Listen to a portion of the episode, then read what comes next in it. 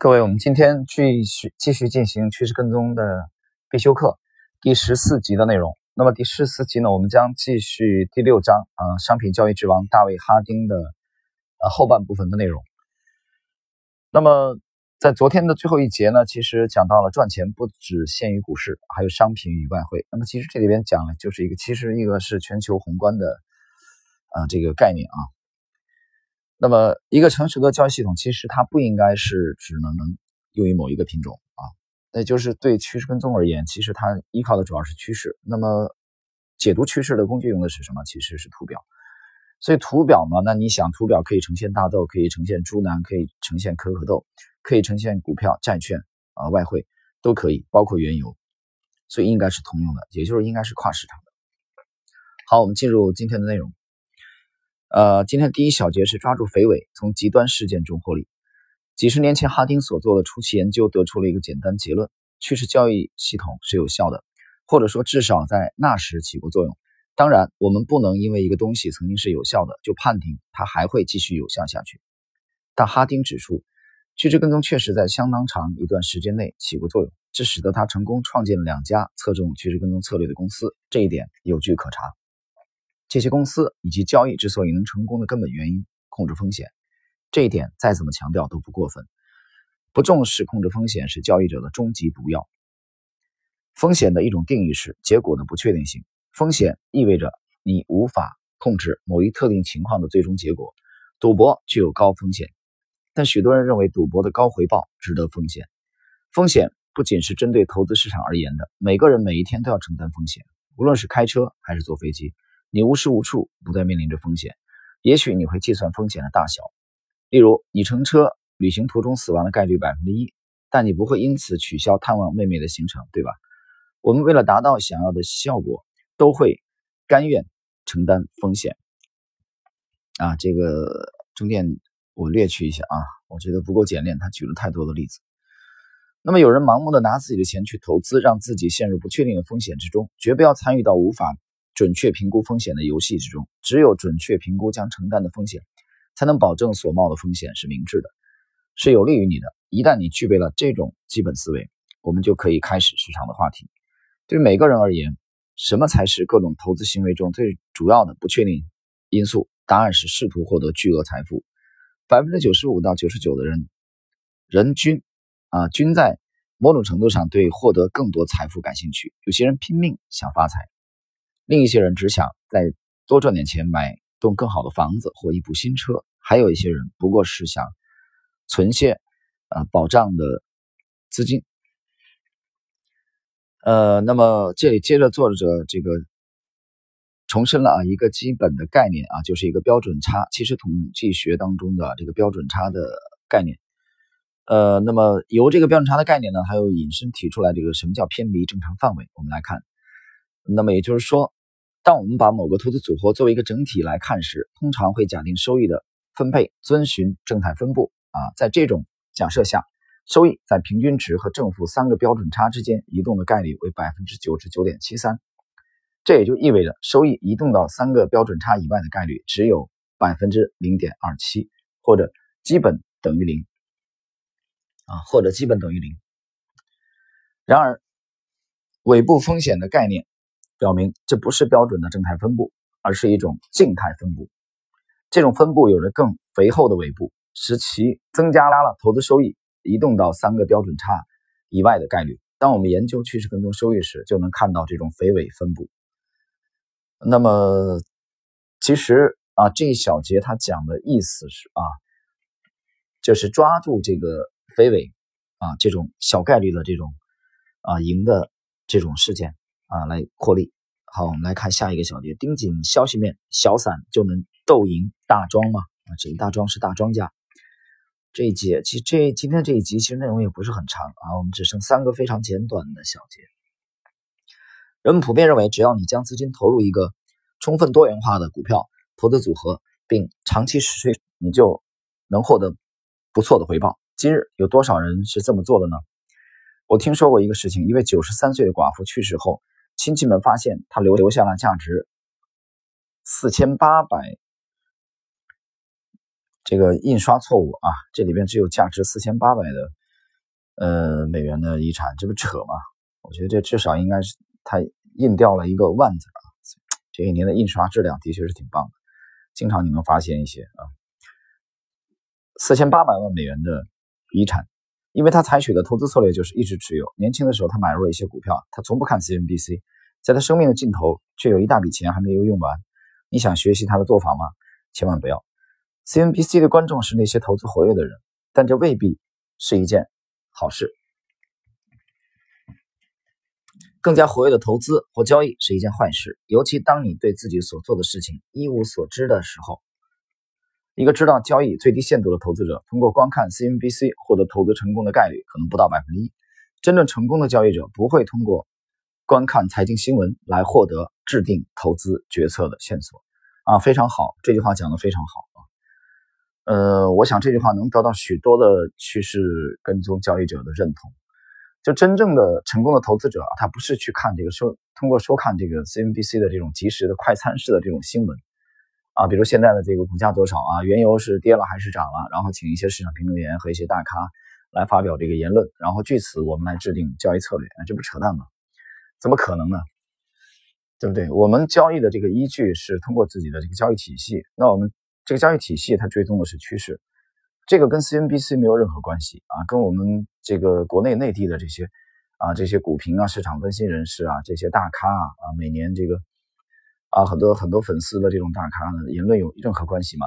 可能他们的言论在某个特定的时间段会对市场形成一定的噪音啊，也会有一定的影响，但是它是我们这个制定投资呃这个策略的是依据吗？当然不是。那么。这样做，把他们的这这些言论作为依据的是谁呢？是你，啊，就是你和你身边的这些业余的投资者，你们才会这么干。好了，如果你是个业余投资者，而并不是摩根大通的员工，你想成为一名活跃交易者、日间交易者、波段交易者，一个整天盯着市场走势的人，那么你将面临一个巨大的挑战，那就是要打败专业人士。你可能很有信心打败他们，但你真的比他们更聪明吗？作为一名活跃的交易者，通过紧跟消息面就能打败专业人士，这种想法会付出高昂的代价。也许你确实比一般人聪明，但你只有比一般人聪明好几倍才行。比你更聪明的高手有的是，他们一天二十四小时都在想着从市场中获利。但只要秉持趋势跟踪理念，你至少还有机会。有人传言美国利率由所谓的政府大人物设定，并非由市场的力量驱动。哈丁对这个事实感到惊讶。啊，下一节，你是否愿意跟不看牌的对手玩牌？这种事我见多了。人们希望就趋势交易的成功之处和可行性进行辩论。他们抱怨说，趋势交易不过是一种理论，任何理论都不可能完全正确啊或错误。当然，所有的理论正确都是有条件的。呃。而且每一个科学家打心底认为，科学理论是否有分量，是根据该理论的关注度而论。该理论是否有用，是否有趣，又是否提供了一种有意思的洞见？大量的理论只是提出了一些任何人都不感兴趣的无聊预测。假设某理论提出了一个足以引起人们注意的有趣预言啊，比如水星的运行轨道或者牛顿力学与我们所认为的有些不同。如果该理论是正确的，那一定是可验证的。那么。你就能够分裂原子了。这个理论会带来巨大的影响，它显然能引起所有人的兴趣。一旦证明该理论是成立的，它就会马上出现在《纽约时报》的头版。即使没有人了解相对论，但每个人都知道它的意义所在，这点毫无争议。人们凭直觉了解到上述案例中科学理论的分量，以及该理论的价值和有用性。哈丁在理论基础上发展出自己的看法。我认为有效市场假说同样非常有用。该假说提出的一个预言是要战胜市场非常困难，也就是说，市场比你掌握更多信息。这个假说是明智而有用的，这会使你以谦卑的态度面对与战胜市场。沃伦·巴菲特认为，和相信有效市场假说的人在市场上博弈，就好比和从不看牌的人玩桥牌一样。换句话说，如果你是投机者，当然希望。与从不看牌的对手玩下去，或者说与那些相信有效市场假说的人博弈。如果你想抓住发财的机会，这是一种正确的交易导向。我不知道你会如何反驳这种说法。系统化的趋势跟踪交易不仅能赚钱，而且还是对有效市场假说活生生的反驳。虽然哈丁一贯秉持着坦诚直率的作风，但有时也会表现的谨言含蓄。他甚至确实跟踪理论谈论的太多，不利于他事业的前景啊！这句话很有意思啊！他不愿意谈论的太多，其实他最不愿意谈的是他的术啊，具体怎么做？我觉得其实理念他是愿意谈的啊，就是道他是你你看这些大师们论道，他们都是很啊很乐于跟你论道，但术啊那又是另当别论了。为什么一个富有竞争意识的人要鼓励你成为下一个亿万富翁呢？传播趋势跟踪知识或者普及这一交易风格，并不是他的使命。他无意发起学术性的趋势跟踪课程，对于创造一个到处都是腰缠万贯的趋势交易者的美好新世界也不感兴趣。毕竟哈丁的身份是企业家，他只想赢得胜利。好，本章的最后一个小节：普通投资者关注结果，交易大师看重过程。如果呢，你在这个小时候学这个拉丁文啊，你可能还记得一个动词，这个动词，呃，应该是 speculary，speculary，翻译过来的意思是观察啊。这个观察我想起来了啊，之前那个牛股模型专题里边，其实我谈过这个类似的啊，这个意思啊，spec，speculation，也就是观察的意思啊，也有这个探测的这种这种含义。投机者虽然时常。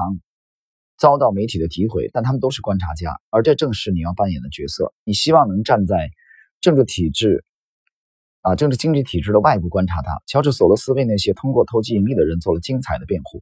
你玩的游戏人人都在玩，但你是在按规矩出牌。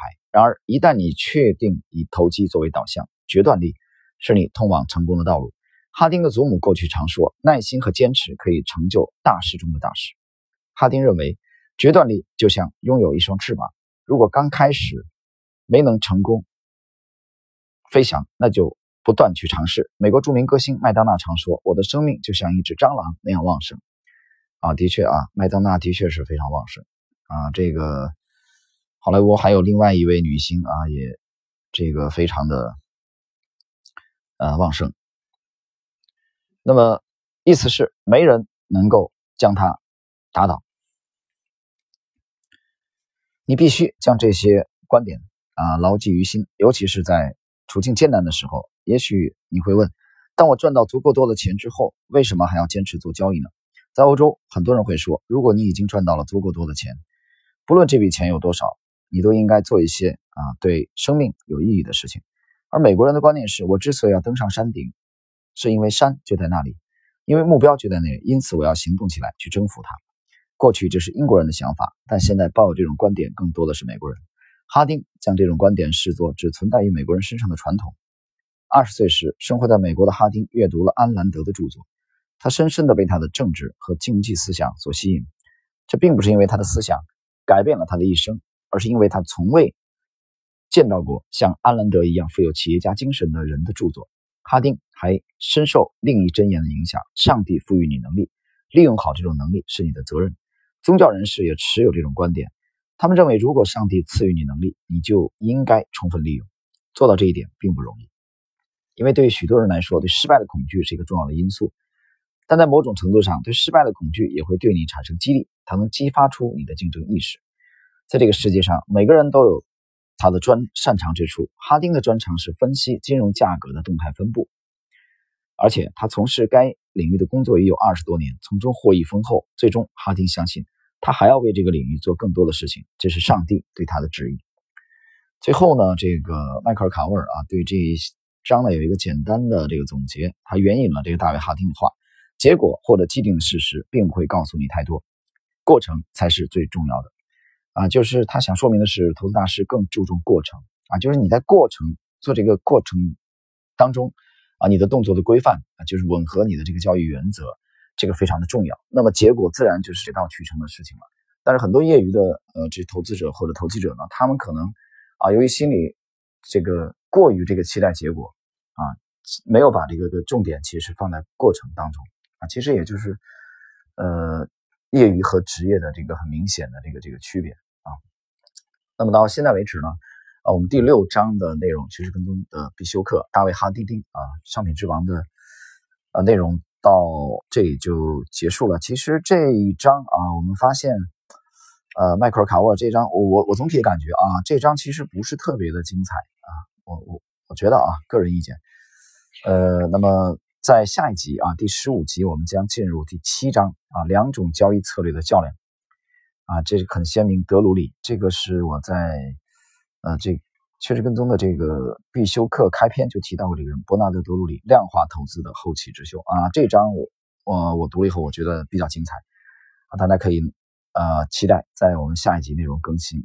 它这个题目副标题是“扔掉基本面，让图表说话”，就是一个曾经为基本分析工作了、孜孜不倦工作了十五年的人啊，就这个德鲁里，伯纳德·德鲁里，德鲁里资本服务公司的创始人，他怎么抛弃了基本分析啊，坚定的成为了图表分析，也就是趋势跟踪的拥趸，并且取得了辉煌的战绩啊。我们在下一集开始的节目当中啊，可以。